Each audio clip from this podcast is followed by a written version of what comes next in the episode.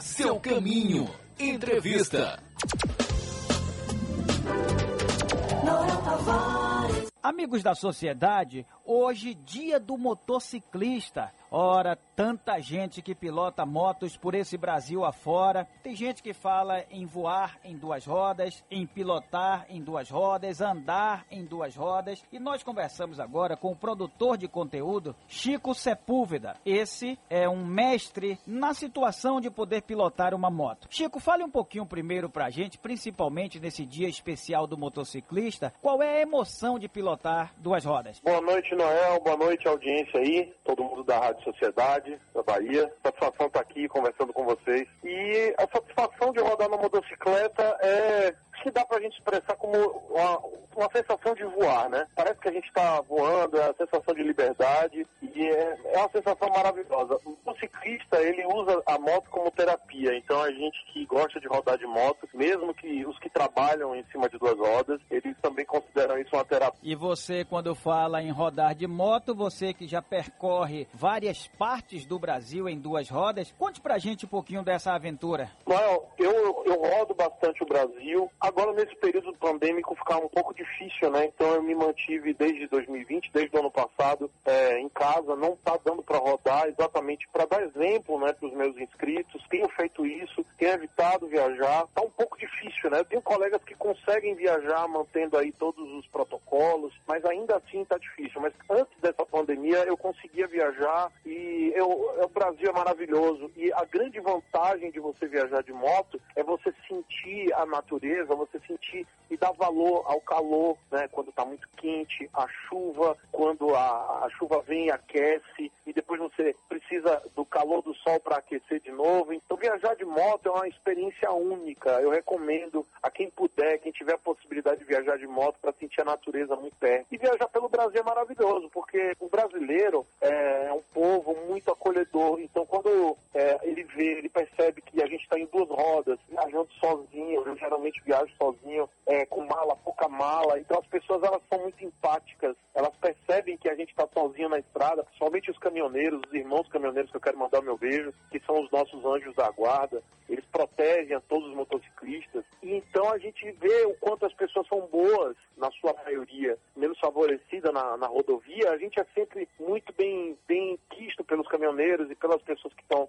na, na, estrada. Estamos conversando com o produtor de conteúdos para a internet, Chico Sepúlveda. Chico, você é baiano, né? Isso, soteropolitano. Isso. E você faz essas viagens sempre como partida de Salvador? Partindo de Salvador. Sim. Então eu viajo para São Paulo, viajo muito para Recife, né? Meu filho mora em Recife, né? Então viajo muito Pernambuco, Nordeste, viajo muito para o Sudeste e agora, né? Um pouco, eu estou esperando para tomar a segunda dose, agora em agosto, então logo depois que eu tomar a segunda dose eu estou prevendo uma viagem para o Paraná, é, para o Paraguai também, e fazer as serras do Paraná. Tem uma viagem até o final do ano prevista para o sul do país, então eu estou aguardando aí tomar a segunda dose da vacina para poder estar tá livre, mais tranquilo, né? Porque a gente tem que tomar vacina, mas ainda assim manter os protocolos e fazer essa viagem que eu esperei desde o ano passado. Você falou agora há pouco sobre os caminhoneiros e aí eu pergunto para você se durante as viagens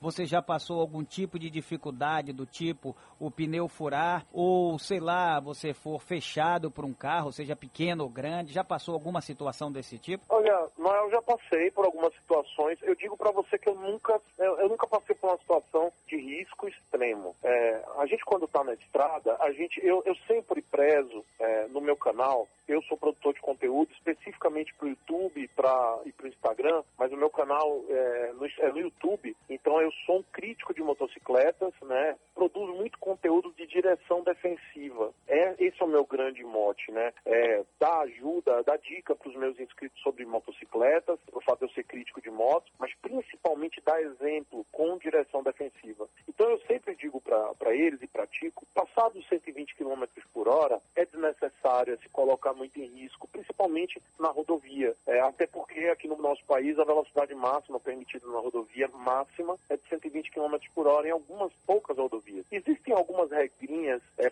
quem vive na, na estrada é, que a gente entende. Por exemplo, eu vou dar um exemplo dos, dos nossos irmãos caminhoneiros. Em algumas situações, a gente que está na moto, nós temos, nós ocupamos a menor parte da pista. Os caminhoneiros, quando estão subindo uma serra, eles em algum momento eles utilizam até a pista da mão contrária, quando eles veem que só tem uma motocicleta descendo uma serra. Então eles um embalo para ultrapassar um outro caminhão, eles jogam um sinal para a gente avisando, olha, eu vou subir, eu vou ultrapassar e vou tomar parte da pista. A gente entende isso, a gente joga o sinal de volta e a gente abre o espaço para eles. E da mesma forma, quando a gente está pilotando, os caminhoneiros eles abrem o espaço, entram para o acostamento e cedem para a gente poder ultrapassar de forma muito segura. Então, são coisas que só na vivência da estrada a gente sabe. Eu já passei por quase falta de gasolina, quase fome seca, mas a gente vai. A gente não pode sentar na pedra e chorar. A gente acha que é divertido, cara. É, essas coisas são muito legais, mas eu nunca passei por nada e extremo assim. E vou dizer para você, viu? Faltar gasolina em qualquer lugar é ruim. Imagine na estrada e no deserto. Ô, ô Chico, é, mas independente de cidade ou estrada, que tipo de orientação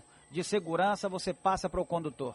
Então, eu sempre pratico, Noel, a direção defensiva. Eu tenho uma playlist, né, que é uma série de vídeos no meu canal, que eu oriento, a, não importa se é um motociclista experiente ou um motociclista novato. Então, a playlist que eu ensino desde o momento, é, oriento na realidade, né, desde o momento a ligar a motocicleta, quais os procedimentos de ligar a motocicleta, porque tem um procedimento quando você dá a primeira partida, verificar calibragem dos pneus, verificar tensão da corrente, verificar, é, esperar um tempo até o motor é, temperatura de trabalho para você poder rodar a moto na primeira ligação, para que é, na primeira vez que você vai ligar a moto no dia, para o óleo poder é, circular no, no, motor. Então, checar a, as luzes de freio, checar a lanterna, o farol, é, na cidade, como proceder num trânsito intenso, né, no engarrafamento, como se proteger, como evitar para os iniciantes, eu também digo muito, é, como ter a simbiose, porque sim, a gente tem uma simbiose com a moto, a gente se torna um só.